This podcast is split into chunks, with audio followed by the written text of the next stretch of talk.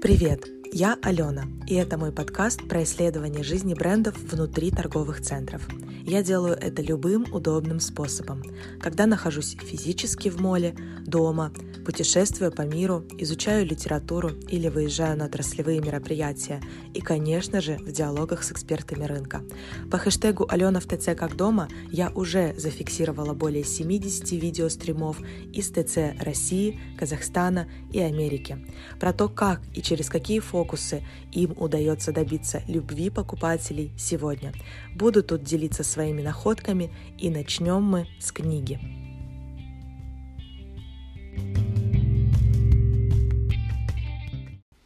Сегодня я продолжаю читать книгу автора Сильвия Белли. Книга называется «Визуальный мерчендайзинг и витрины».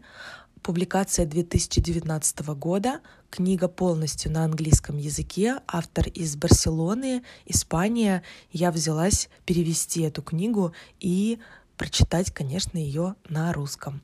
Поэтому продолжаем. thank you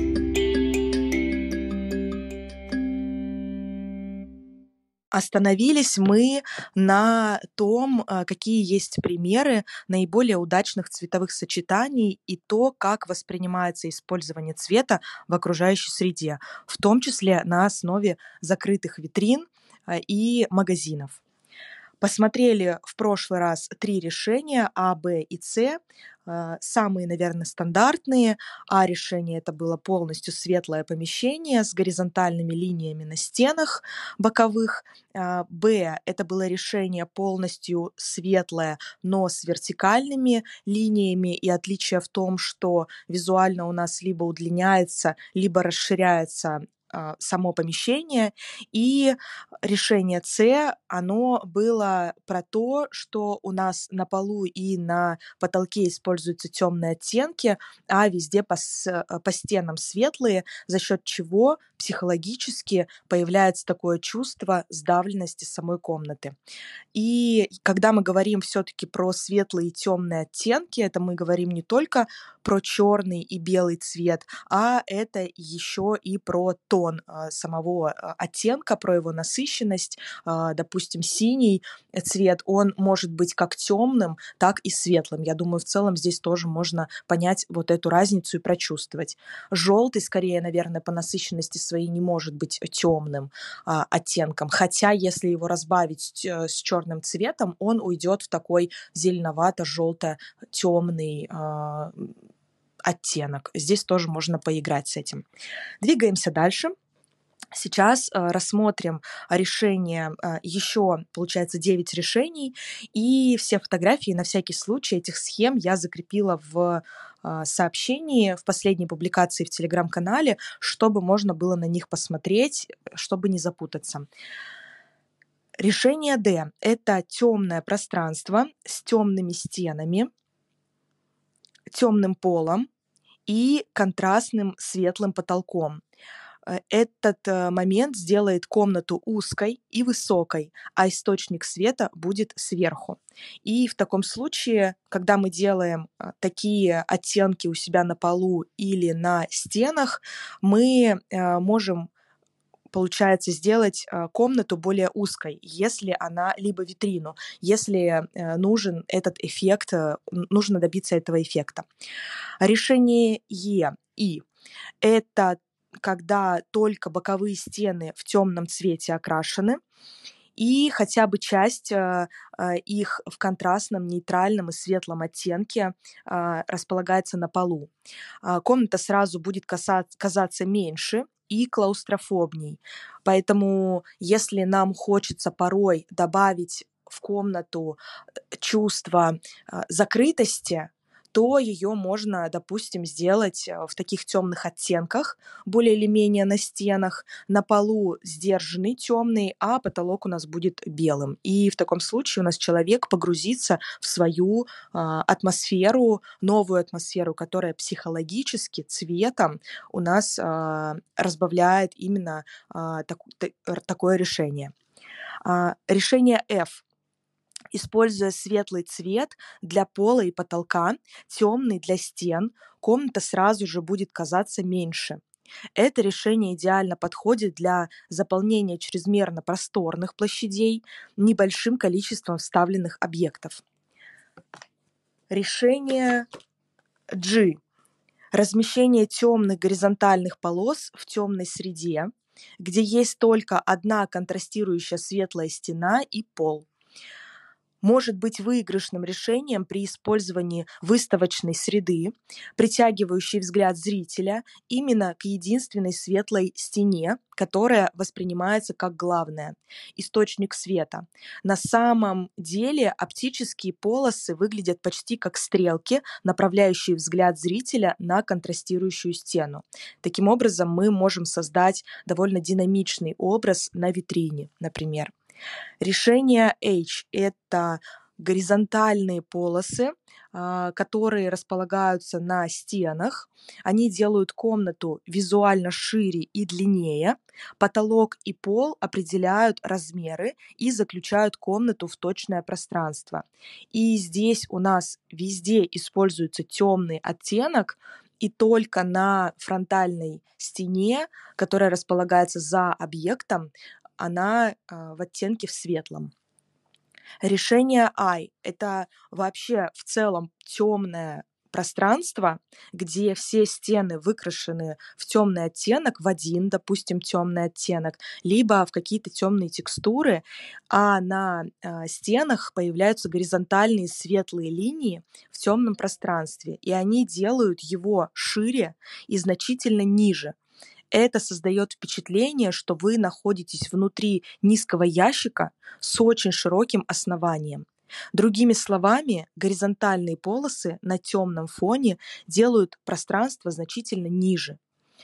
А, решение K, J – это темные и светлые вертикальные полосы на стенах в помещении со светлым потолком и темным полом где фронтальная стена у нас выкрашена в э, нейтральный оттенок, что придает ощущение высоты, делает помещение хорошо проветриваемым и светлым, несмотря на использование даже очень темных цветов э, в отделке. Контрастный светлый потолок в том же оттенке в виде светлых полос создает ощущение воздушности и удобства. Решение кей – это когда используются вертикальные полосы, светлые полосы в темной среде. Они сужают ширину и увеличивают высоту, так как ограничивают лишь часть пространства.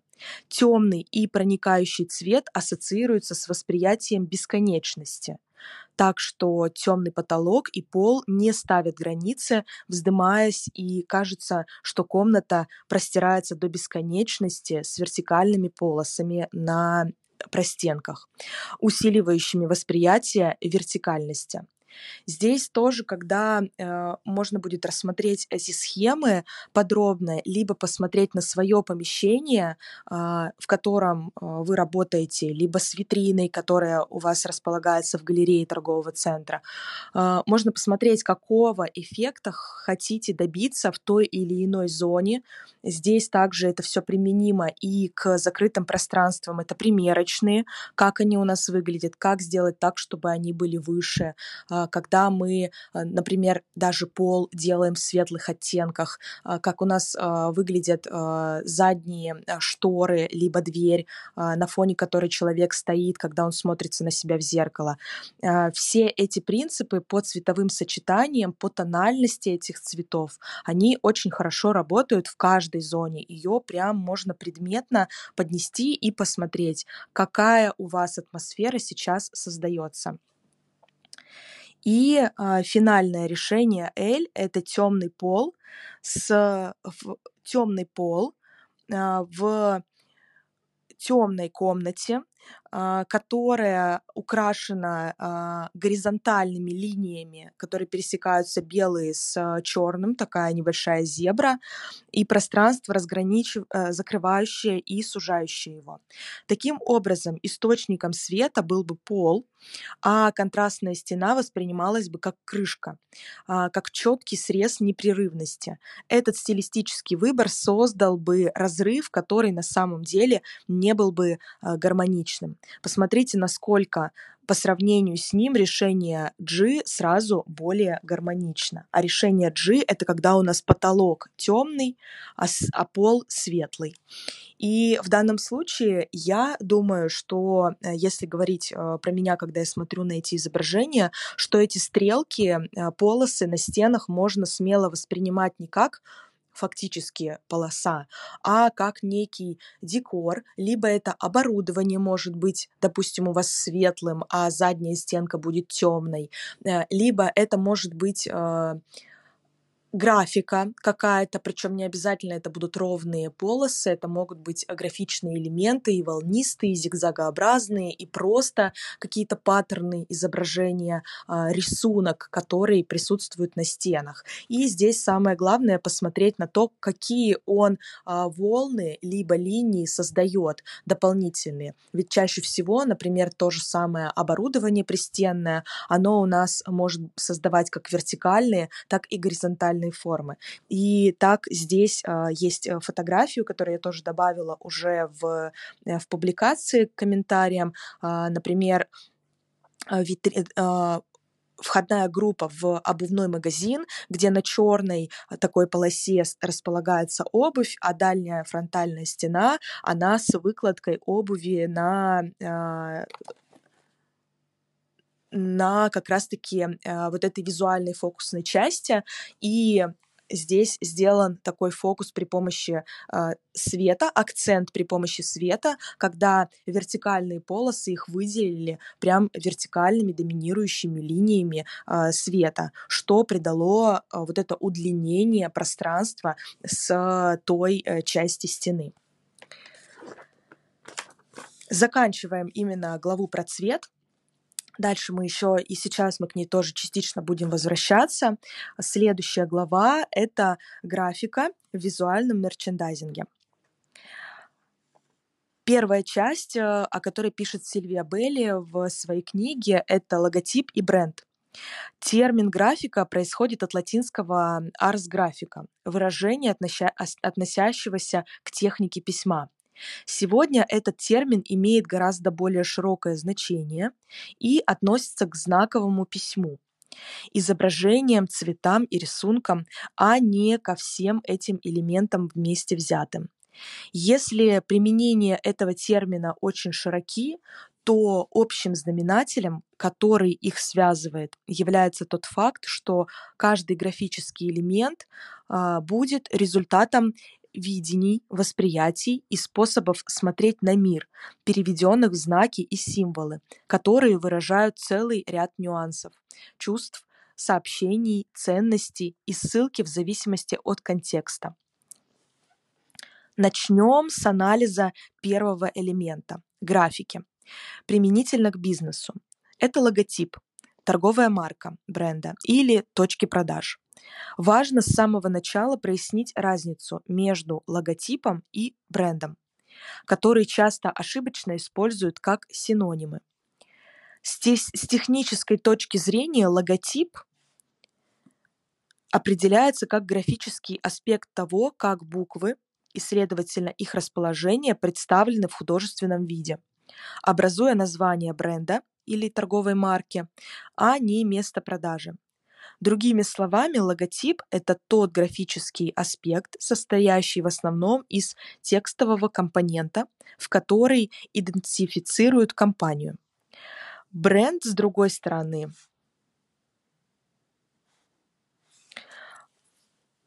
является иконографическим символом, изображением или дизайном, который без необходимости в тексте однозначно обозначает компанию, бренд или продукт.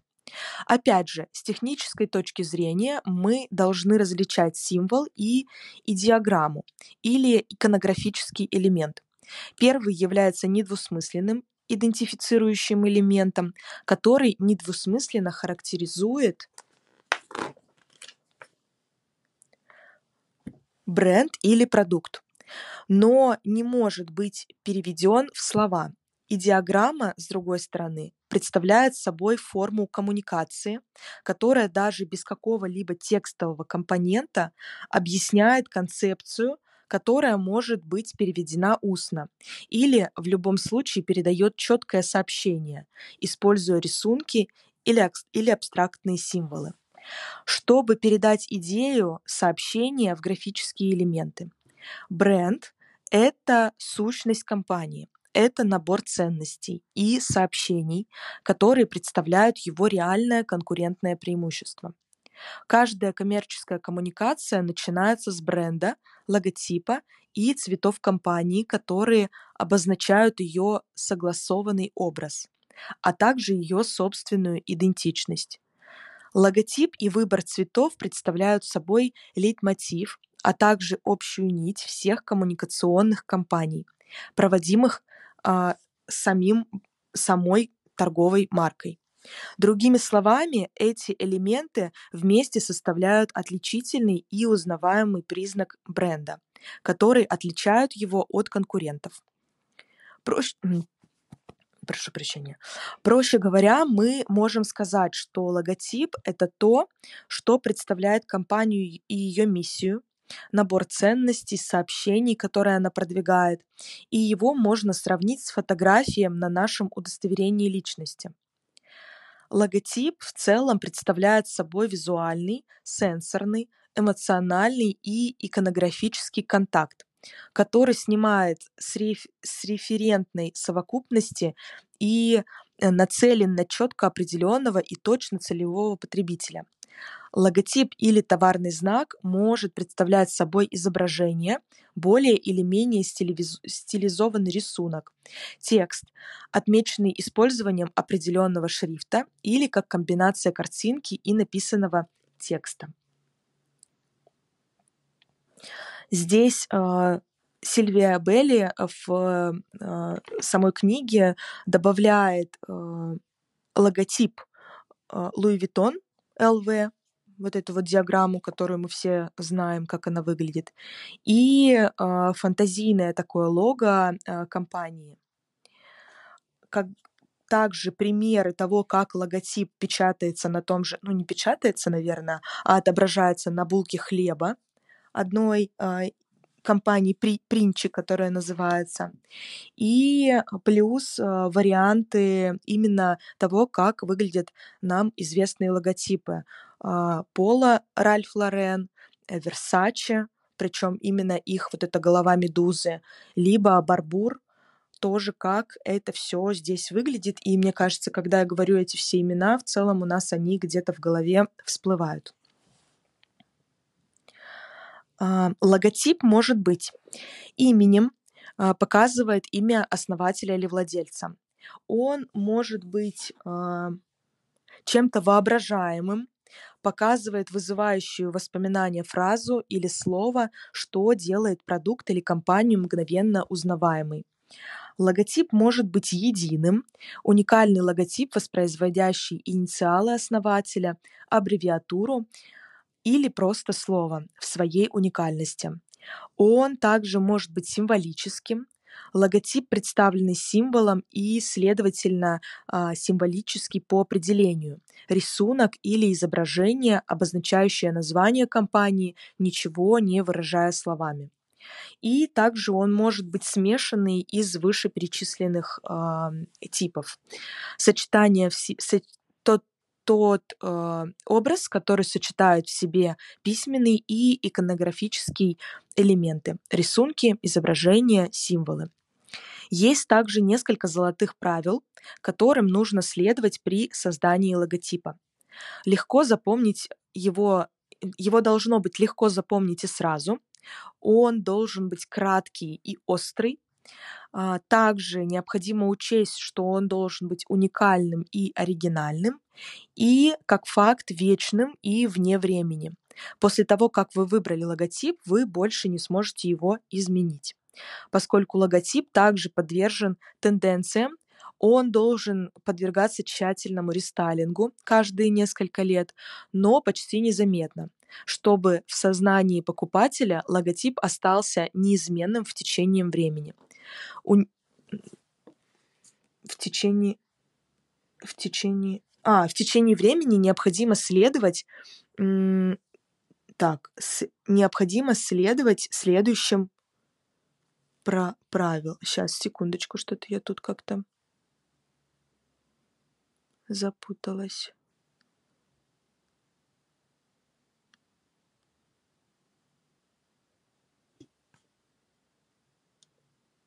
А, да, необходимо следовать не э, следующим а, таким золотым а, правилам. А, он должен быть универсальным, идеально адаптироваться к самым разнообразным единым форматам и размерам. Он должен чисто и ясно быть чистым, ясным и однозначным и должен бросаться в глаза. Плюс Сильвия Белли э, не рекомендует э, рекомендует убедиться, что внешне э, безобидный термин или символ не вызывает вульгарных или оскорбительных слов э, или понятий в, на другом языке или в другой культуре, что действительно очень важно. Следующая подтема – это психология форм. При разработке логотипа полезной стратегией будет изучение психологии форм. Эта наука изучает психологическое воздействие, которое отдельные формы оказывают на поведение и восприятие человека. На бессознательном уровне человек связывает с формами определенные сообщения и значения. Следовательно, воздействие различных типов форм вызовет у индивидуума различные восприятия и реакции, изменяющие его поведение.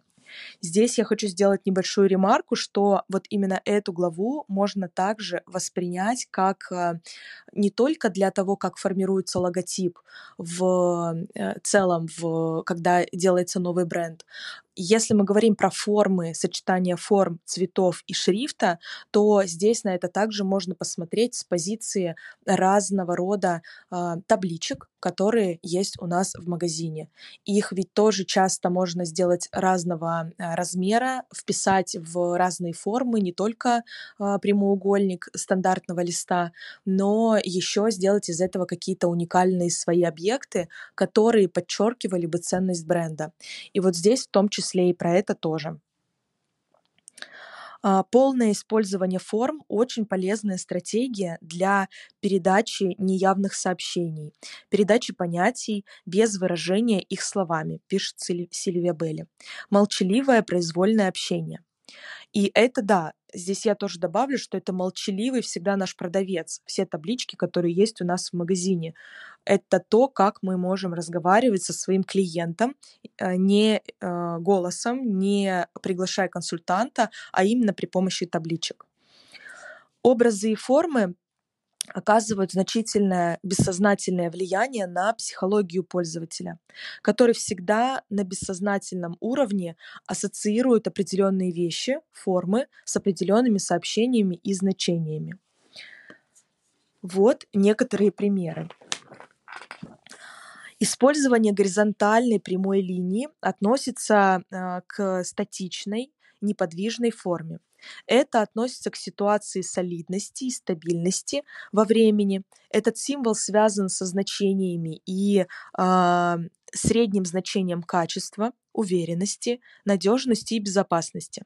Вертикальная линия сообщает размер жизненной силы, динамизм и рост. Э, следующий пример. Когда вертикальная линия переда... Вертикальная линия когда вертикальная линия а, передает измерение жизненной силы, динамизма и роста. Вот это про вертикальную. Вертикальность, по сути, относится к понятию э, тех, кто стремится высоко и символизирует божественную и, и умопостигаемую сферу. Диагональная линия – еще один особый элемент, так как она сочетает в себе концепцию динамизма с отсылками к солидности и твердости, Он рассматривается как символ на полпути между горизонтальным и вертикальным измерениями. В то же время а, данный тип относится к значениям повседневности, духовности и интеллектуального роста, динамизму и эволюции в направлении постоянного совершенствования. Предпочтение следует отдавать диагональной линии, которая от нижней точки, расположенной слева от центра, поднимается по диагонали вверх-вправо. Она также воплощает эзотерические значения, связанные с божественным и восхождением к совершенному небесному измерению, в мир, к миру кантианской идеи. Еще одним примером может быть символ, возникающий в результате гармонического синусо, э, синусоидального движения горизонтальной линии, характеризуется деликатностью, но также и движением. Этот символ способен вызвать плавное ощущение гармонического динамизма. Следующий тип – это ломаная линия, навеянная стилизованным изображением молнии, ассоциируется с сообщением о грубой силе, мощи, о разрыве, непрерывной силе и разрушающей энергии. Круг и круглые, и круглые формы, и кривая линия в целом создают представление о мягкости и гармонии. Округлость ассоциируется с чем-то женственным, нежным, гармоничным, обволакивающим. На бессознательном уровне эти формы ассоциируются с природой. Фактически круг считается естественной формой по преимуществу. Округлость во всех ее формах – это естественная форма, напоминающая об экзистенциальных и суч- сущностных э, ценностей, ценностях. Это архетипическое проявление естественности и жизни, связанное с женской э, вселенной. Здесь бы я добавила, что в свое время, когда ведь у нас появились все знаки антиковидные меры, когда у нас транслировалось, что надевайте маски и перчатки, а, все чаще в торговых центрах ведь вся навигация, которая была, именно вот эта ковидная, а, так если можно ее назвать, она была вся в кругах в основном. А, либо, либо это были стрелки или линии сплошные. Но чаще, если посмотреть э, так в общем, то, что я замечала, это были круглые формы, которые, в которых вписывалась информация о том, какие меры необходимо при, при, предпринять, что надо на себя надеть и как надо себя вести, соблюдая дистанцию. Двигаемся дальше. Спираль. Очень динамичная и особенная форма. Она начинается с формы круга, но связана с эзотерическими и таинственными значениями. Это содержит все характеристики, связанные с округлостями и кругами. Поэтому э, спираль напоминает о понятиях естественности и гармонии. Более того, если мы внимательно посмотрим на эту форму, то увидим, что ее пересекает диагональная линия, определяющая вращательное движение, что дает сильное ощущение динамизма и энергии. Еще одна форма – это квадрат. Квадрат – это форма, рожденная культурой. В природе ее не, не существует.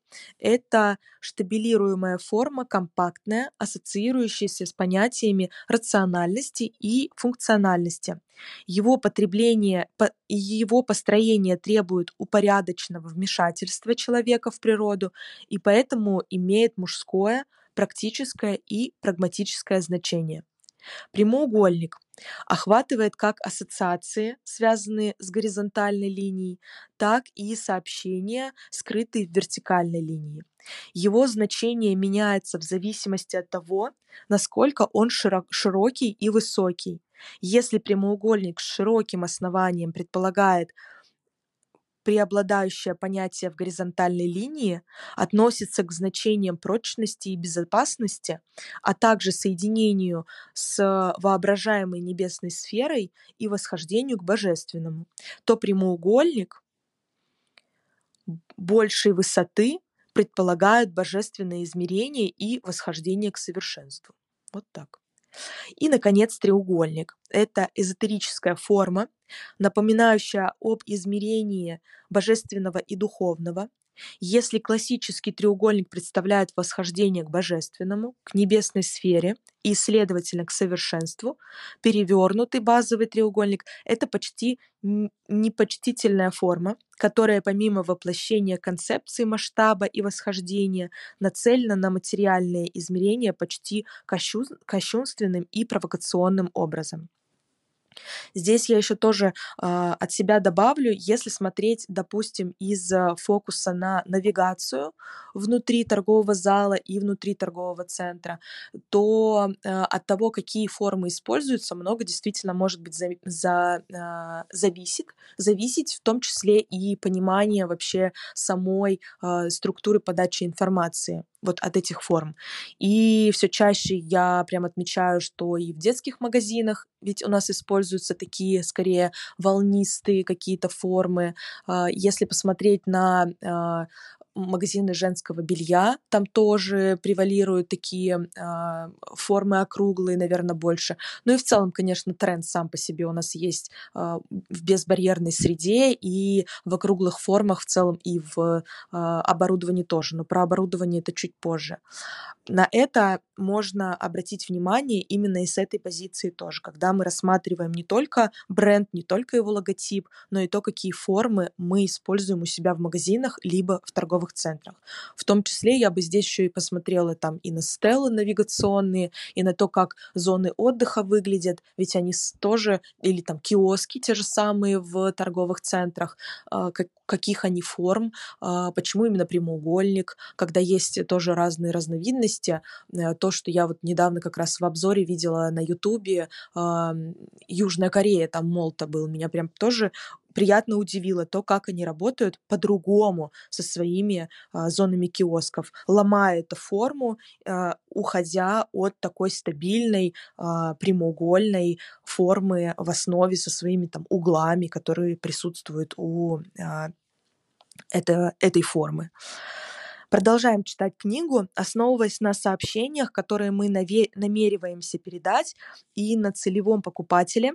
После того, как логотип был разработан, мы э, все еще должны принять во внимание несколько вещей, прежде чем завершить образ компании, бренда или продукта. Эти две вещи, слоган компании, короткая фраза или слово, обогащающая суть бренда и интегрирующая с логотипом. И плюс сочетание цветов, однозначно идентифицирующий бренд или продукт. Цвет как идентичность. Следующая подглава. Точно так же, как, ва- как важна психология форм, определение того, как все графические элементы имеют очень точное внутреннее значение, объяснение того, как, он, как они связаны с конкретными значениями и тем, как они передают очень сильные бессознательные сообщения и влияют на восприятие пользователя, влияют тем самым на процесс покупки и формирования впечатлений, другая немаловажная наука касается психологии цвета, как это было описано в предыдущей пятой главе. На самом деле выбор корпоративных цветов ни в коем случае не является случайным или основанным на личном вкусе графического дизайнера, отвечающего за имидж компании или бренда. Скорее, это хорошо обдуманное решение, основанное на научных исследованиях, объясняющее, какое суще- суще- существенное влияние цвета оказывают цвет оказывает на наше восприятие. Цвет не только помогает лучше запомнить значение, понятия или название, но и привлекает внимание и создает на бессознательном уровне очень четкие ощущения в эмоциях, которые в свою очередь дают, могут подтолкнуть потребителя к покупке или отговорить от нее от заключения сделки либо продажи э, товара.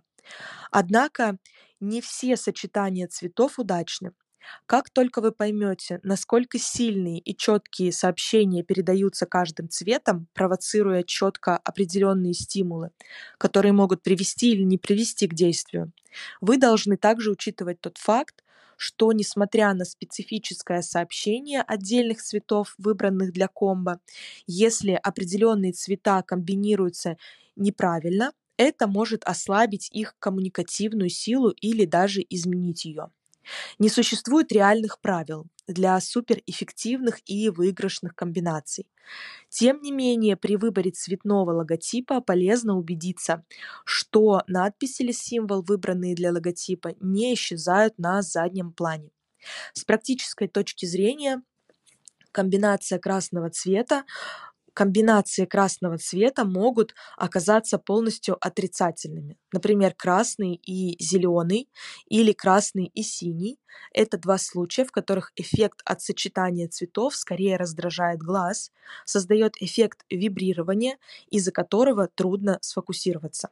Здесь бы я тоже сделала такую ремарку. А, например, все будет зависеть от того, с чем связана все-таки ценность бренда. И недавно на одном из фудкортов я видела Тишинский рынок. Там находится а, фудкорт э, какой-то вот он недавно построенный, и там есть бренд э, арбузный, у него прям арбузингов, арбузинка в свое в основе логотипа, и они про свежие фрукты, про свежие соки, э, про такие южные фрукты, скорее больше такие, которые долгожданные, и хочется из них всегда сделать какой-то вкусный напиток, да, вот там очень хорошо работает это сочетание красный с зеленым, и оно от него не хочется ни вздрогнуть, а, ни раздразиться. Здесь главное все-таки смотреть на то, какие ценности у бренда и какая а, идея у него в основе. Так, продолжаю читать. В таблице справа а, показаны наиболее эффективные комбинации с точки зрения визуального воздействия на текст и фон. Идея о цвете, а, когда речь идет о а, сообщении и определении изображения следует принимать во внимание визуаль, о визуальном аспекте магазина. Не только о визуальном аспекте брошюр, листовок или ценников, а особенно о внешнем составляющем самой витрины и интерьера. На фото здесь в книге э, красный цвет, который обрамляет э, весь э, стенд. Мне кажется, что это стенд, либо это какой-то промо-зона помидорового бренда. Э, он называется томатные продукты помидорового бренда. О томатной продукции Rabilant and Associates. И если посмотреть на эту фотографию, потом ее обязательно добавлю в телеграм-канале к публикации, то здесь сам продукт красного цвета, ассоциация, конечно же, с томатами, всегда это что-то такое красное. А, и сам стенд, он вообще выполнен в красном цвете, вокруг него еще и пол красного цвета. Хотя сам пол внутри стенда темный, допустим, да. Так, если а, посмотреть на а, эту таблицу, о которой так, так, так, так, так, я что-то перескочила. А, на эту таблицу, о которой говорит Сильвия Белли, то здесь, а, если мы говорим про то, каким цветом а, будет у нас написан шрифт, если он будет белым, допустим, то Сильвия Белли рекомендует использовать фон черного, синего, красного, коричневого либо зеленого цветов. Если же у нас текст черный, то фон следует использовать белый, желтый, розовый или светло-зеленый. А, при а, использовании синего текста лучше всего подойдет фон белый, желтый, серебряный, розовый или голубой. А, если использовать, допустим, желтые буквы, то на черном фоне, красном и синем они будут хорошо смотреться и выделяться. Еще цвет красный в тексте, то для фона хорошо будет работать белый либо желтый. Для зеленого текста белый фон либо желтый, либо золотой. Для золотого текста красный, коричневый, либо синий. И для серебряного текста хорошо сработает, по мнению Сильвии Белли, а, синий, коричневый, красный и зеленый. Переходим к следующей подглаве. Важность шрифтов. В дополнение к цветовому аспекту часто витрины магазинов имеют письменные сообщения или декоративные наклейки на окнах. В этом смысле, прежде чем углубляться в конкретику, необходимо сказать, что слишком много написанной информации на витрине или в магазине может сбить с толку или даже разозлить потребителя с первого взгляда. На самом деле, если изображения должны быть объяснительными и непосредственными, письменные сообщения предполагают, предполагают от человека при, при, при, при, сделать усилие чтения. Усилие, которое на бессознательном уровне потребитель не всегда готов предпринять. Говоря о письменных сообщениях и витринах, мы также должны учитывать следующие факторы. Первое – это декор. Изображения и вывески не должны пересекаться с композицией на витрине, потому что это может путать всю композицию в целом. Второе. Изображение может уменьшать визуально текст, на котором он написан либо помещен. Третье. Текст должен быть удобочитаемым. Четвертое. Если вам необходимо разместить текст на витрине, цвета, выбранные для надписи, должны быть, по крайней мере, в резком контрасте с фоном. Как раз можно взять сочетание из таблицы, чтобы текст выделялся и был разборчив. И пятое, пятый фактор – это белая надпись более заметна, так как белый цвет контрастирует с зеркальным отражением стекла. Это, кстати, очень такой интересный факт, который я бы там для себя бы даже прям закрепила и э, еще раз пересмотрела все изображения, которые располагаются на той же самой витрине за стеклом, как у, там, у киосков, так и на рядовых э, магазинов, магазинах в галерее. Продолжаю. Более того, выбор шрифта также очень важен, то есть выбор различных э, возможных каллиграфий. Шрифты и графика отражают индивидуальность человека, компании или бренда, и поэтому должны выбираться по вкусу. Но особенно исходя из сообщения, которое вы хотите передать. Если смотреть предметно, то ажурные и плавные шрифты не напрягают глаза и воспринимаются как свежие и такие молодые. Они дают ощущение чистоты, ажурные и плавные шрифты прозрачности и открытости от, вовне и являются наиболее легкими и наименее инвазивными. Шрифты, характеризующиеся незаметными засечками, создают существенную и элегантную личность. Более сложная и манеристичная графика отражает определенный уровень утонченности, которая иногда может показаться довольно напыщенной, создавая неудобства для чтения, замедляя и затрудняя его. Более тяжелые и грубые шрифты передают более мужскую линию и неряшливый образ. Они обозначают довольно неуклюжую простоту, не уделяющую слишком много внимания деталям. Два других важных критерия, которые играют роль при выборе, выборе наиболее подходящего шрифта, это принципы удобочитаемости и разборчивости. Эти два слова имеют два различных значения. Разборчивость относится к ясности отдельного символа, а принцип удобочитаемости относится к общему пониманию текста в целом, который должен быть приятно читаемым, не должен напрягать глаза и должен быть понятным и привлекающим внимание. Я бы прям от себя добавила, выделила вот этот абзац последний, который Сильвия Белли здесь э, пишет в книге, э, потому что порой, если мы говорим про локальных брендов, то стоит э, как раз-таки посмотреть на то, как они размещают свою навигацию внутри, либо какие-то сообщения на постматериалах, как выглядят э, у них э, ценники. А, я уж не говорю про навигацию, которая обычно в целом не бывает, да, в зонировании, что с этим тоже стоит работать и посмотреть, как те же самые международные бренды, которые только что у нас приостановились, а, не только что, но они приостановлены, как они вообще используют свое пространство, какие шрифты они используют для того, чтобы а, сделать удобочитаемой и разборчивой те надписи, которые располагаются в магазине. и это всегда один и тот же стиль текста. А, я всегда рекомендую а, сделать себе шаблон и просто по этому шаблону жить и использовать тот же самый текст везде. Но чаще всего я действительно вижу такую ошибку именно у локальных брендов, когда они с этим очень э, сильно играются, но по факту добавляют визуального шума, нежели дополнительной информации. Тут стоит подумать в таком случае, насколько необходимо вообще размещать в таком случае таблицы, таблички. Но это важный момент, который все-таки с которым стоит работать, и необходимо его добавлять в свои магазины. Двигаемся дальше.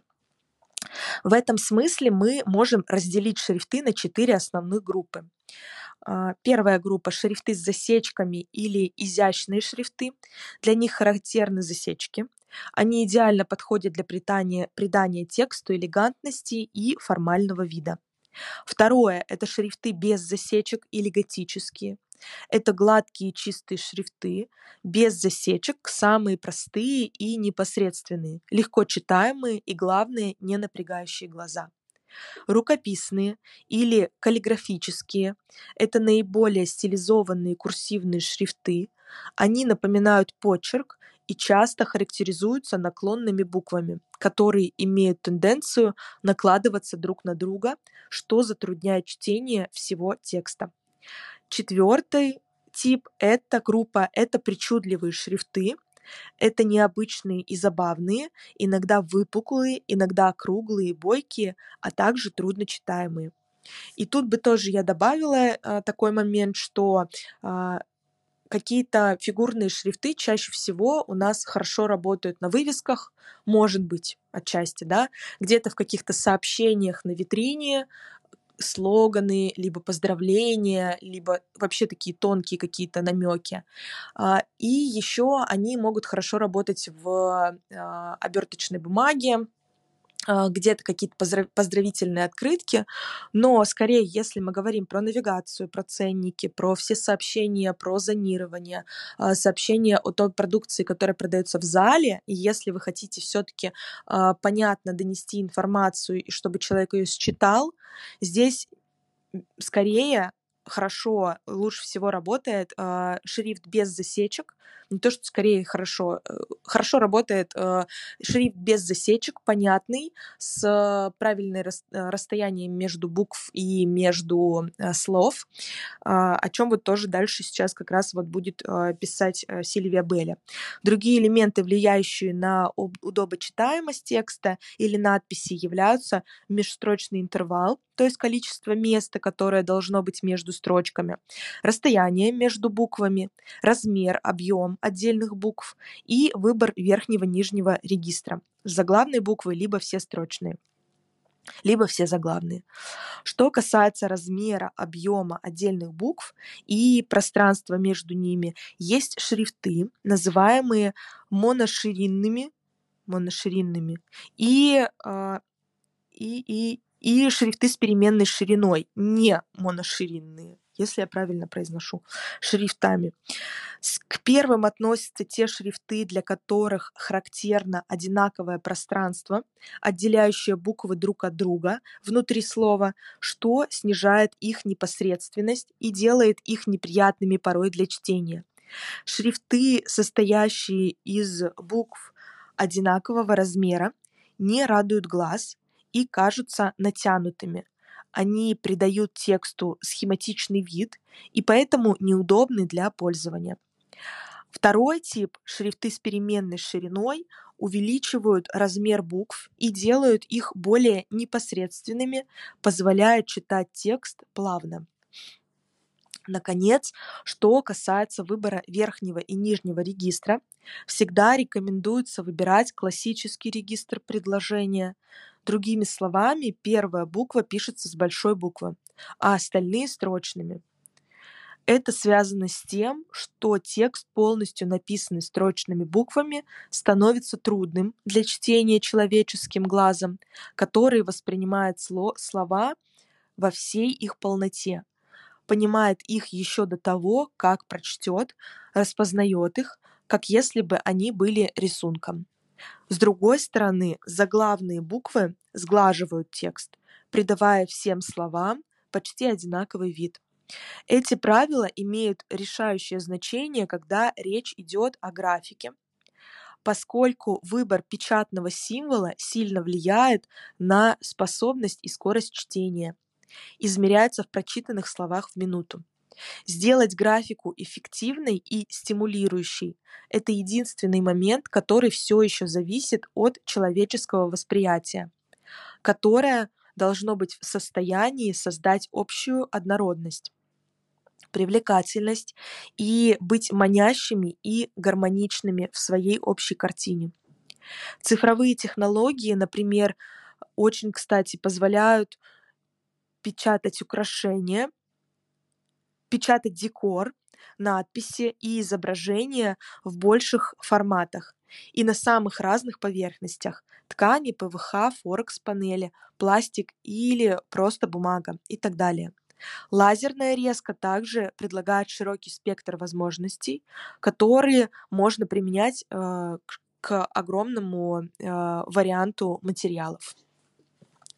Следующая подтема – это наклейки на витринах в оформлении. Витрины – отличный ресурс для компаний и магазинов, которые, э, которые за относительно небольшую стоимость помогают создавать настоящие привлекательные сценарии, приглашая покупатель внутрь, покупателя внутрь. Мир украшений из самых разных материалов больше, чем когда-либо. И в дополнение к этой вселенной есть также надписи на витринах, идеально подходящие для отправки прямых сообщений, которые можно рисовать печатать на, пане на панелях или даже приклеивать прямо на оконное стекло с помощью простых виниловых наклеек. Тут на рисунке в книге примеры наклеек на витрине плотного цвета или рисунка, которые полностью делят стекло, непрозра... делают стекло непрозрачным. Одно изображение красного цвета, другое зеленого полностью. Но а, в зоне, где расположена экспозиция с товаром, они делают вырезку в определенной форме. Там, где красное, там сердце, и тем самым они выделяют здесь фокус, делают на э, какой-то на объект, который у них есть на витрине. И на втором изображении здесь большой трехлистник со слоганом «Счастливого дня Святого Патрика». Это зеленая витрина, причем здесь даже есть небольшой рисунок, где э, как раз, да, вся заливка зеленого цвета вокруг. Тем самым они дают новую эмоцию и из большой витрины делают маленькую, с возможностью варьирования масштабом просмотра и акцентом на фокус.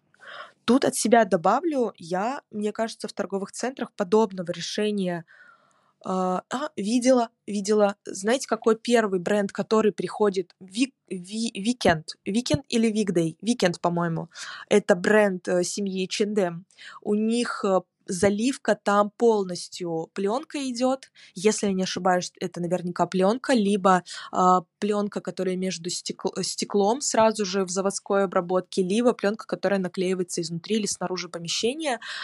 Только она прозрачная и там нет никаких э, вырезок в стекле, там просто полностью залит, заливка идет цветом, цветом бренда, он такой немножко холодный синий, который он также дает э, настроение дополнительное внутри помещения. Подобное еще решение я видела как раз в Москве на Патриарших, российский бренд. Там была коллаборация с Пантоном, и это было в тот момент, когда Пантон объявил цветом года желтый цвет, и у них витрина стекло, оно полностью желтого цвета. И эффект тот, который дает пленка желтого цвета, в отличие от э, э, того, что есть в торговых центрах на витрине, вот эта синяя пленка, в том, что на улице у нас есть солнечный цвет, свет, и когда он светит э, и с улицы на эту пленку у нас добавляется внутри самого помещения тоже такое цветное, цветная тень рефлекс, цветной рефлекс от этой витрины желтой. А в самом магазине в торговом центре скорее такого эффекта не наблюдалось. Я ни разу на самом деле его там не видела. Но при этом он дает небольшую отгородку от э, э, внешнего мира галереи э, между магазином, потому что там сам по себе магазин такой немножко э, как будто бы в полуразобранном состоянии, и он добавляет, конечно, вот этой эффектности, ценности бренда. А так, чтобы что-то плотно было у нас где-то заклеенное, ну, может быть, разве что у а, лондонского-то этого бренда Джо Малон что-то бывает подобное. Вот они, мне кажется, очень ярко используют в своем декоре э, рисунки на, на стекле, либо за стеклом, на пленке, либо на подвесах, заливают целиком свое окно, да, они скорее... А, и еще был пример Зара. Зара в Метрополисе, когда... Метрополисе? В Москве, когда они оклеили целиком свое стекло. Я думаю, что это была оклейка. Да, потому что так они были прозрачные, разными цветами. Тем самым они добавили новую эмоцию вообще и в галерею в целом тоже. Когда они взяли оттенки, причем цветные, там розового цвета, где-то там желтый, по-моему, были зеленые. Если я не ошибаюсь, что-то репостила, можно наверняка найти в интернете э, эти фотографии, как это выглядело. Выглядело очень-очень эффектно. Так, сейчас я прям буквально прочитаю, дочитаю, наверное, а, абзац и буду финалить. Так, так, так, момент, момент. Что-то тут перелистнулось. Да. Если декорации из ПВХ обычно име, э, размещают с целью затушевать окно, э, то вырезав любой проблеск света, а, такой дыру в окне или сделать отверстие в витрине, чтобы подчеркнуть то, что располагается в фокусе, в то время как наклейка на окно, на стекло с надписями просто имеет э, цель передать прямое сообщение, которое улучшает то, что отображается на заднем плане, который категоризирует либо описывает ценности того, что размещается на заднем плане. Другими словами, витрину во всей ее полноте витрину во всей ее полноте. Их часто можно увидеть э, в ювелирных магазинах, на витражах, покрытых непрозрачной э, цветной пленкой, прерываемых промежутками особой формы. Например, на День Святого Валентина многие витрины одеты в красный цвет с просветами в виде сердца, которые показывают только продукт, который вы хотите продвигать. На сегодня буду заканчивать. 19.00.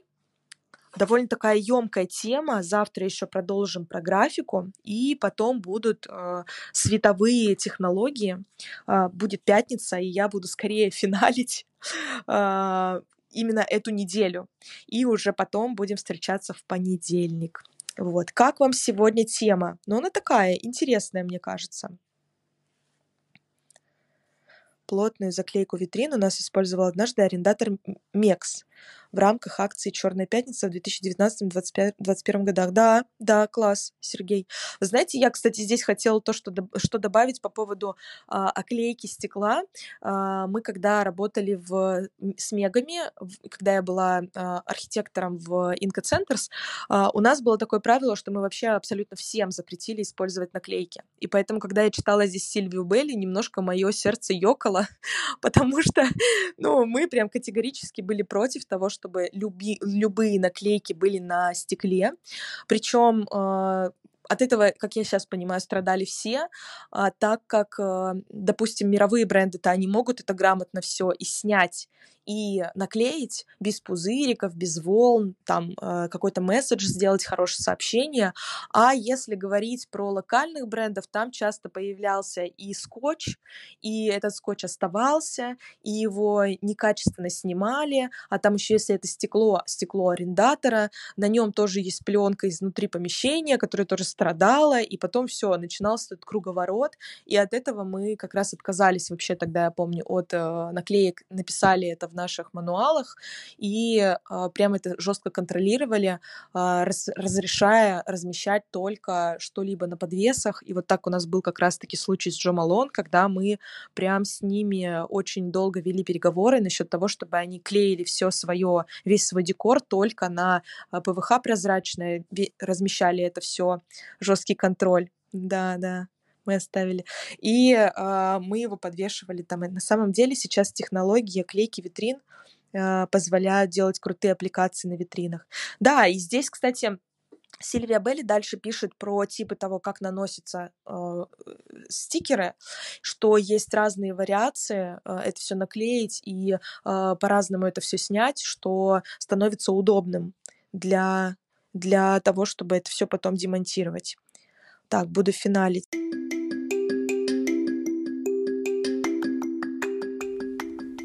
На сегодня все. Я надеюсь, тебе удалось закрепить главные секреты из этого выпуска.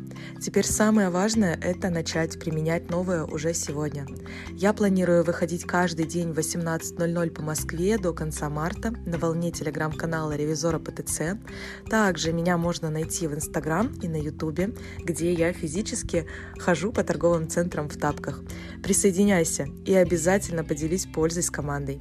Подписывайся. Хорошего тебе дня роста продаж и любви покупателей.